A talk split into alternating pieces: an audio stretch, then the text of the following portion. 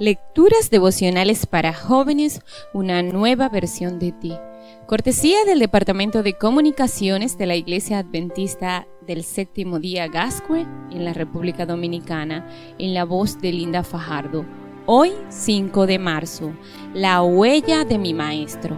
Proverbios 13:20 nos enseña, quien se junta con sabios, sabio se vuelve, quien se junta con necios, acaba mal. Todavía recuerdo cuando el pastor Lael Coacer llegó al campus universitario. Miraba perplejo el panorama en medio de una cultura desconocida para él. Ni siquiera hablaba nuestro idioma. Sin embargo, 20 días después estaba predicando en la iglesia en español. Era un hombre brillante. Yo sabía que podía aprender mucho de él.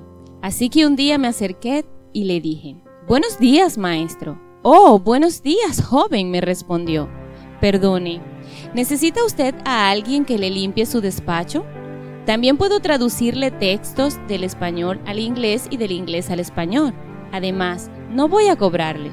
Contratado, me dijo sonriente.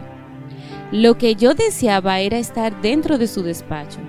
Quería saber cómo hacía sus investigaciones, cómo planteaba sus tesis, cómo aprendía idiomas extranjeros, cómo compraba sus libros, cómo organizaba su tiempo, cómo había obtenido sus becas de posgrado. Así que cada día que podía lo bombardeaba con preguntas de esta naturaleza. Además, tenía muchas inquietudes sobre la Biblia que él me respondía en medio de algunas conversaciones. Creo que los tres años que pasé en su despacho aprendí mucho sobre cuestiones bíblicas, aspectos filosóficos y educativos. La providencia nos ha permitido coincidir en diversos momentos y aún conservamos una sólida amistad. Todavía sigo admirando a este hombre de Dios que tanto me ha dado a lo largo de mi vida.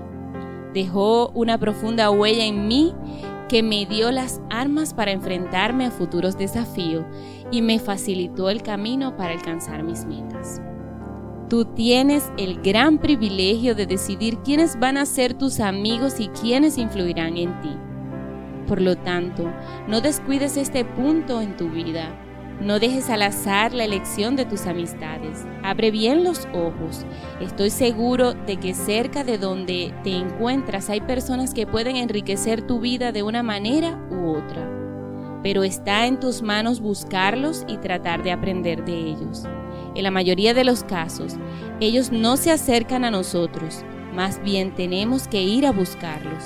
Sin embargo, créeme que vale la pena hacerlo. Estar cerca de una persona sabia es una gran bendición que hay que saber aprovechar. Esta mañana te invito a aprovechar el buen ejemplo de tus maestros, de tus padres y de tus pastores. Es posible que los prejuicios, la indiferencia y la mala actitud te impidan aprovechar todo lo que ellos tratan de darte. No obstante, si te acercas a ellos, te puedes llevar una agradable sorpresa y abrir grandes posibilidades de aprendizaje en tu vida personal. Que Dios te bendiga y tengas un lindo día.